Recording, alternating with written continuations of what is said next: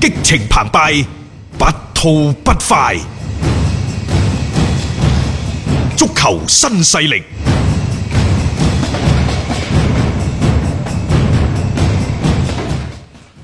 截至到二月五號十二點，廣東省全省累計報告新型冠狀病毒感染嘅肺炎確診病例為八百九十五例，其中二月五號零點到十二點，廣東全省新增確診病例二十五例。廣東省交通運輸廳提醒各位，廣東省內不存在封閉高速公路禁止車輛通行嘅情況，請大家延長出行期，盡量錯峰返程，同時盡量避免高峰時段出行，爭取喺十三點之前、十九點之後通行省界路段。廣州市繼續暫停實施開四停四，時間去到二月九號嘅。好啦，咁、啊，我哋繼續關注嘅係國內嘅足球嘅消息先啊。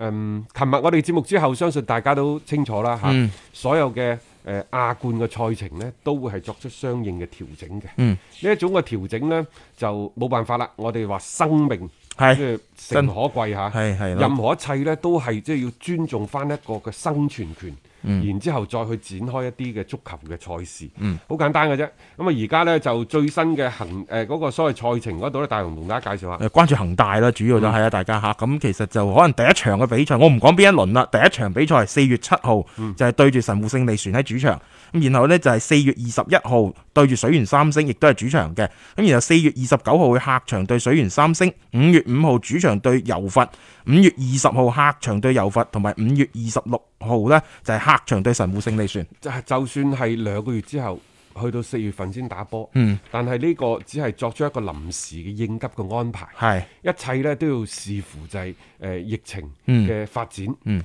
當然到期時唔排除呢就係、可能空場作戰，亦都唔排除呢可能即係會進一步推後。咁當然我哋希望呢到期時即係疫情已經解除，係然之後啦大家可以入場呢係嗯去主場喺天河嗰度，就係為我哋中意嘅球隊去助威等等。呢啲呢，就而家係。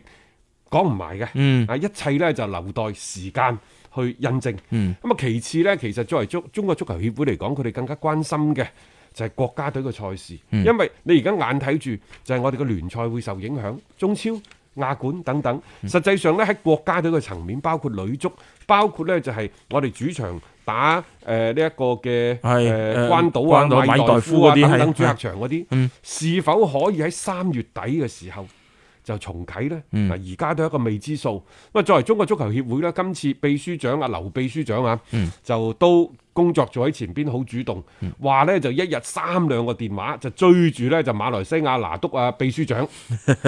亞足聯嘅秘書長係啦拿督嚟㗎。係咁呢就話喂，咁點啊？咁樣即係而家睇嚟呢，就即係起碼有個溝通先。嗯咁只話誒，可能未燒到眼眉啊。誒，所以其實亞足聯而家呢，亦都冇一個太嗯即係冇早嘅具體嘅一抉擇個安排住啊嗯啦。不，我都係覺得咧，溝通在前係好事嚟。啱嘅，嗯，即係起碼大家都有個咁樣樣嘅一個溝通嘅過程，並且即係知道呢回事。我亦都相信佢哋而家會係緊急去磋商一啲嘅相應嘅預案。誒、幾時公佈出嚟，點樣樣去實施呢？我覺得唔需要太心急，因為每一日可能嘅嗰個情況都會有變嘅。但係今年呢，即係誒、呃作為參加亞冠嗰四隊波，即係我哋啱啱講廣州恒大咧，嗯，就可能呢喺二零二零賽季呢度，喺一個相對比較短嘅賽程入邊，嗯，會打更加多嘅波。中超、嗯、亞冠，係包括國家隊嘅賽事，包括足協杯，誒比較密集啦，壓縮咗啊嘛。真係可能三日一場噶啦。喂，到期時傷咗怎麼辦？嗯啊，嗯，中國足球協會可唔可以即係話廿五人報名嘅名單當中，將佢放鬆到三十個，係甚至乎我哋不斷咁呼籲廿一歲以下嘅就就唔佔呢個名額。嗯，啊，你話廿一歲唔得啊，十九歲以下得唔得即係啊？反咁正樣有啲相應嘅放寬嘅政策咯，係咁樣會比較好，咁令到啲球隊係有一個嘅準備先，因為個賽程肯定就會壓縮咗噶啦。呢個所謂壓縮呢，仲有就係當打國家隊嘅賽事嘅時候，可能你就要褪翻少則一個禮拜，多則嗯兩到三個禮拜啊。應該一個禮拜有就成算噶啦，十幾 廿日可能冇波踢嘅，咁啊其他嗰啲你係咪全部安排三日一場？係啊，即係呢個就即係你涉及到其實嗰個影響面都好大嘅，啊即係要做嘅改變會比較多。咁啊，另外呢，琴日廣州恒大亦都公布咗今年嘅參加亞冠嘅名單。呢、個名單仲可唔可以改嘅？我想問。可以，你仲有個後面嘅二次報名等等噶嘛嗱？啊歸化球員嘅高拉特同埋蔣光泰呢，嗯係冇入到呢一個大名單當中嘅。嗯咁而家有幾種講法，就第一，高拉特嘅傷情如何啊？嗯嗯，未知㗎啊，未知㗎因為之前一直傳佢係有傷啊嘛，嗯，即係而且好似講到話一直都唔係點好嗯晒。再加上高拉特嘅太太呢，就話嚇佢哋好快會離開呢個地方啦。高拉特本人呢，亦都冇喺自己嘅社交平台嗰度呢，係進一步向外發布自己嘅傷情嘅進展、恢復嘅程度如何都冇嘅。嗯咁當然呢個係一種講法，就係佢個身體可能即嗯係因為背板嘅原因就係咁上下噶啦。係就而家就話恒大舊年急於歸化呢，對個傷情唔係太了解，所以所能可可能會做咗冤大頭呢種一種講法。嗯第二種講法呢，就係冇問題，高拉特包括蔣光泰都冇問題。嗯但係呢，佢哋要喺呢個月嘅月底先至係確認佢哋最終入籍嘅身份，係攞到國際足聯嘅出世紙。關鍵係嗰度啊嘛。咁然之後呢，就以佢兩個呢以內援嘅身份去報名，就唔佔用呢一個外援嘅名額。嗯啊咁呢兩種講法，到底邊個啱呢？我同大家一樣，都係一頭霧水嘅啫。係，即係咪睇最新嗰啲消息咯？即係佢公佈出嚟，咁到最後作準。因為你而家其實因為恒大嘅手底下呢，就確實有比較多嘅一啲規劃嘅球員喺裏邊啦啊嚇。咁、所以你話即係到時係點樣樣安一排？句講晒大雄，嗯就係恒大咁樣嘅情況呢，霧裏看花。我將佢理解為呢，手入邊啲牌好多，嗯，點打都得。呢、打個打花啊呢、個仗係咪亦都係即係好事嚟㗎？啊？OK 嘅，我覺得呢、個呢、個又大家唔需要擔心，即係話誒，即係恒大嘅兵源嘅問題。係就算你即係有一啲嘅所謂嘅老將離一隊啊，但係你再睇翻成個名單當中，最緊要一樣嘢就係已經好多球員咧經過上個賽季嘅鍛鍊之後，佢哋係可以擔得起成支球隊，嗯呢、個先係最重要嘅一點嚟啊嘛。你放工，我翻工，唔會抌波鐘。足球新勢力馬上開工。事方面呢，我哋會睇到法國甲組足球聯賽啦，蘇格蘭超級足球聯賽都會係打嘅，咁啊嗯仲有好多嘅杯賽。誒、但係呢，就琴日喺德國杯嗰度都係爆冷係啊多多蒙蒙特啦，喎，佢哋係輸咗俾呢一個雲達不萊梅， 啊又會真係冤大頭啊！啊即係但係今你年又係，咁輸，舊年又係咁輸，冇錯啊輸俾同一個對手。而且都係同一個階段嘅德國杯，睇我只能夠講佢哋可能對呢個杯賽啊，會唔會係個心思唔係太唔夠係咧？最頭痕嘅呢，就多蒙特啲球迷啊，好鬱悶嘅地方係咩嗯呢？就係佢哋魯爾區嘅死敵蘇奧克零四，係先輸後贏大逆轉，係進咗級。即係冇面啊，事大啊嘛，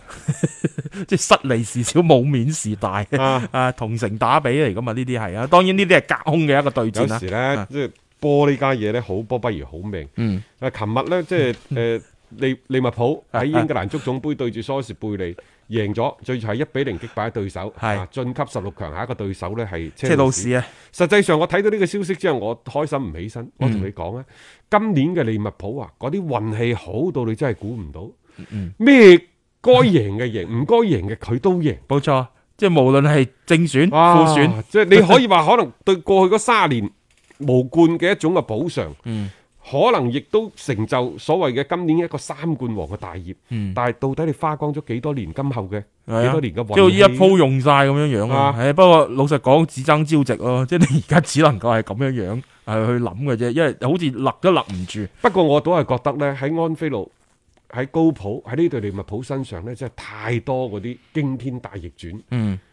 嘅情景出現啦。係因為無論係當初咩伊斯坦布爾奇蹟啊，舊年對巴塞都叫安菲路奇蹟嗯啊等等，又或者呢一種嘅奇蹟一次又一次出現嘅時候，佢已經唔係運氣可以解釋到，嗯，即係我佢覺係得一種嘅信念，係啊一種嘅不斷嘅追求，一種嘅即係嗰種嘅超強嘅信心喺度支撐住佢哋創造咗一個又一個嘅奇蹟。嗯冇錯。從呢個角度嚟睇呢，呢、個又或者呢一種奇蹟，呢一種嘅勝利。加持到呢一隊嘅紅軍嘅身上，先至係佢呢，即係咁多球迷中意嘅係原因。我哋成日講前鋒要信心，其實球隊都一樣要有一種咁樣嘅信心。當呢個勝利當逆轉成為慣性嘅話呢，對於佢哋嚟講好平常嘅一件事。咁啊，我覺得已經係好犀利嘅一個表現嚟啊！嚇， 咁啊，當然啦，仲有其實我更加關心呢利物浦就係續約方面。係即係尤其係陣中幾個主要嘅球員嘅續約嘅方面，因為之前曾經傳出話祖雲達斯準備呢就去溜雲迪克，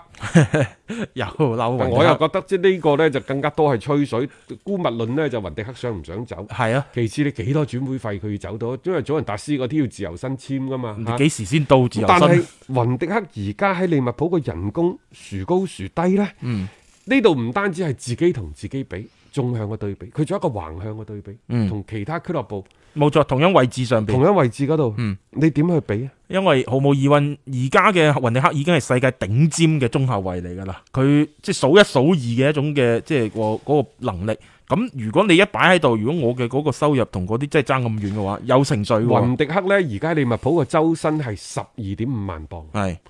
話利物浦準備同佢加人工。要㗎啦，加到去二十萬磅嘅周薪，嗯正路嘅。嗯即係呢個即係對於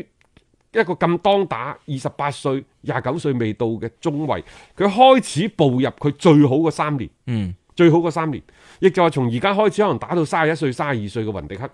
佢可以保持住一個非常之高嘅競技水準。嗯，仲有你有冇發現？雖然佢身重喎，但係佢好少受傷喎。少即係佢之前病過嘅啫嘛，咪冇咩受傷。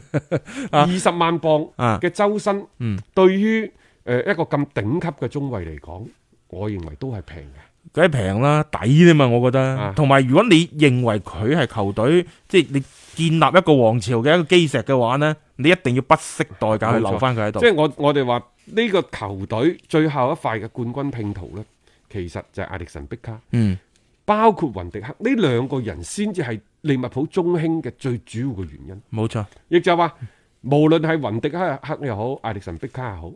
即係包括喺中間嘅軒達臣啊、嗯啊韋拿杜姆啊等等，呢啲都係應該提前去傾續約嘅，因為韋拿杜姆亦都係仲有一年㗎咋，嗯快啲傾，唔好拖。係即係啱用嘅留翻喺度，勝過你去再揾一啲其他嘅球員過嚟。仲有呢，我誒、呃、時間差唔多，我仲想講啊啊，詹士米拿琴日係冇放假嘅，嗯啊係喺呢一個場邊睇 U 廿三一比零贏蘇士貝利嗰場嘅賽好嘢 事，為呢個作為主教練嘅重點人物人選去培養啊嚇。係啊，冇錯。